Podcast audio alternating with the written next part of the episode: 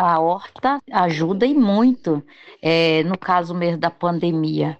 Graças a Deus a gente tinha essa horta e, e não tinha só as hortaliças, no caso os legumes e as verduras, a gente também tinha plantas medicinais, onde ajudou bastante. Muitas comunidades perdeu muita gente e no nosso caso, graças a Deus, na pandemia, com a horta, nós fazia chá, nós usávamos os próprios produtos da horta, como tem as punk, para fazer alimento, como a taioba, é, o oropronobis, para aumentar a imunidade das pessoas, o bredo, a folha da batata, entre outras, né? Então, isso ajudou muito a cidade, os condomínios, fazer horta nas escolas, nos condomínios. A cidade só tem a ganhar.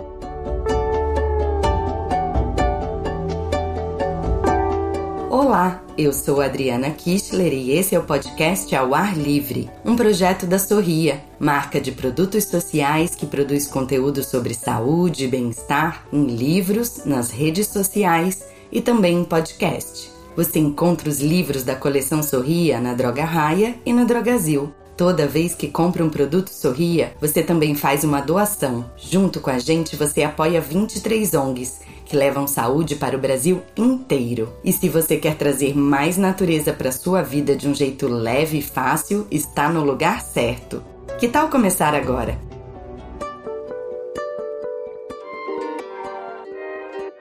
A gente vem falando aqui no podcast da importância de manter uma conexão com a natureza, seja para o nosso bem-estar físico e psicológico, seja por uma questão de cuidado com o meio ambiente. Mas é preciso encarar uma realidade que transforma tudo isso num desafio ainda maior. A maioria de nós hoje vive em cidades.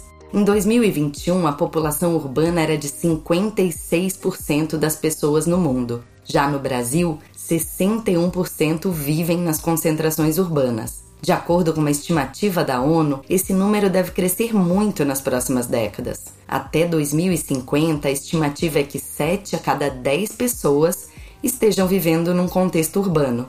Bom, você já deve estar pensando. Desse jeito vai ser cada vez mais difícil ter uma relação com a natureza, em meio aos prédios, asfalto, trânsito caótico, todas essas coisas que quem vive numa grande cidade está cansado de saber. Mas não precisa ser assim.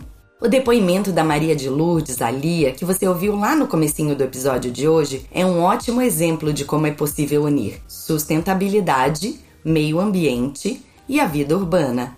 Com a instalação de uma horta e uma série de outras iniciativas sustentáveis, ela vem ajudando a transformar uma comunidade da cidade de São Paulo numa área de preservação ambiental. Em breve vamos falar um pouquinho mais com a Lia. Agora é hora de ouvir o arquiteto e urbanista Pedro Paes Lira, de Pernambuco. O Pedro é fundador da Natureza Urbana, empresa que desenvolve projetos de arquitetura integrando a cidade, a biodiversidade e a natureza.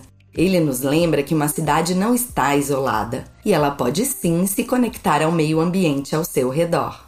Também é importante ressaltar a importância de conectar esses ambientes mais urbanos com o entorno mais natural das cidades, né? Então, promover uma expansão, promover a criação de corredores entre as áreas naturais que estão fora desses limites ou na borda desses limites das cidades e as áreas urbanas. Isso tanto é útil é, para preservação de fauna, então você consegue com que as aves e outros animais percorram é, esses corredores, né, que possibilitem, até viabilizem até a vida deles em lugares cada vez mais escassos de verde. E também proporciona é, mais possibilidades também para o uso dessas áreas para atividades físicas, de alguma forma ali você poder né, pegar uma bicicleta, fazer uma corrida, então a gente consegue de alguma forma conectar mais as pessoas a essas áreas naturais que também permeiam nossas cidades, né?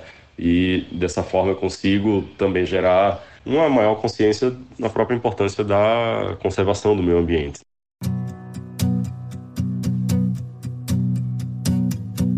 O Pedro também lembra que áreas verdes urbanas melhoram a qualidade do ar e impactam diretamente nossa saúde física e mental. Um estudo recente feito no Paraná, por exemplo, mostrou que ter uma forte infraestrutura verde urbana reduz consideravelmente as internações por problemas respiratórios. E muito além de deixar nossas cidades mais bonitas e coloridas, áreas verdes reduzem os efeitos da poluição, ajudam a diminuir as temperaturas e a preservar animais silvestres que ainda vivem nas metrópoles. Hoje existe uma grande demanda por essa integração maior com o meio ambiente, mas junto com ela também há uma série de desafios. Uma estratégia relativamente simples e eficiente de mudança é a criação de hortas urbanas que vem crescendo nas grandes capitais. Hortas como a que Ali ajudou a instalar na Vila Nova Esperança, em São Paulo. Para impedir que várias famílias fossem desabrigadas, pois moravam numa área de preservação ambiental, ela, que é natural da Bahia, uniu os 3 mil moradores do local num projeto de vila ecológica, que também conta com coleta seletiva e conscientização ambiental. Eu pensei, eles estão tentando tirar a natureza de dentro da natureza. Eu tenho que fazer alguma coisa que eu possa cuidar, não só da natureza mata, mas também da natureza humana. Foi quando eu chamei os moradores para a gente criar uma horta. E, de, e através dessa horta eu vi uma forma de trazer dentro da comunidade educação ambiental. Foi aí que eu conversei com todos eles, e aí teve morador que concordou, teve morador que não.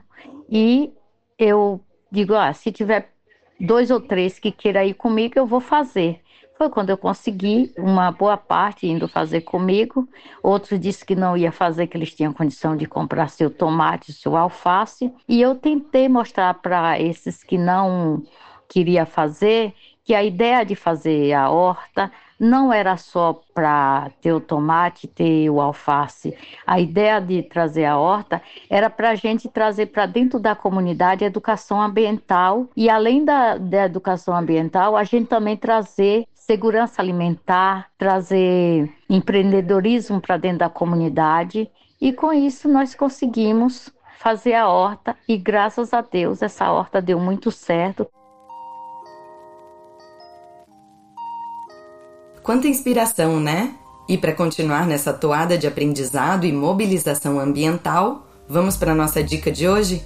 Quem quer se aprofundar em como viver de forma mais sustentável e saudável nas cidades, não pode perder a série de TV Cidades Possíveis.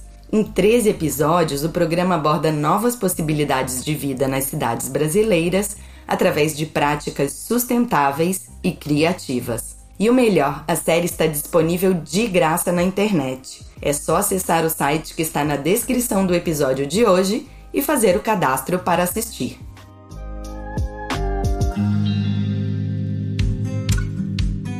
Bom, infelizmente, mais um episódio da série Ao Ar Livre vai ficando por aqui. E você que vive numa grande cidade, como faz para entrar em contato com a natureza no seu dia a dia? Tem sido difícil fortalecer essa relação? Pois não deixe de contar sua história lá no nosso perfil, arroba Sorriamo do Mundo. Esse podcast é uma realização da editora MOL em parceria com a Droga Raia e a Drogazil. A produção e o roteiro são de Leonardo Neiva e a direção de Adriana Kistler. A edição de som e a montagem são do Bicho de Goiaba Podcasts. Eu sou Adriana Kistler e te espero no nosso próximo episódio. Até já!